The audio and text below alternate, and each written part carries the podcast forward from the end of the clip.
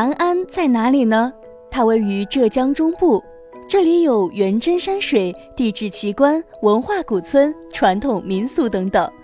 这里是中国最具魅力的生态旅游大县，也是我国著名的休闲养生旅游胜地。南宋诗人陆游曾在盘安留下“山重水复疑无路，柳暗花明又一村”的千古绝唱。吸引着无数文人墨客及各地游人慕名前往。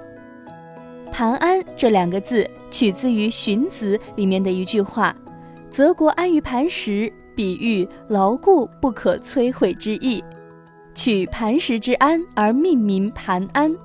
近日呢，盘安县在上海举办文旅推介会。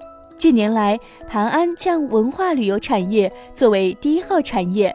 会上重点推荐了大盘山旅游、环白云山、黄城湖休闲度假区、黄潭林场、朝阳林区、西庄休闲谷、江南药镇、古茶厂文化小镇、文化体育活动中心、云上中田影视谷、文化创意园，共十一个资源优越、前景广阔的待开发项目，展示盘安丰富的文化旅游资源。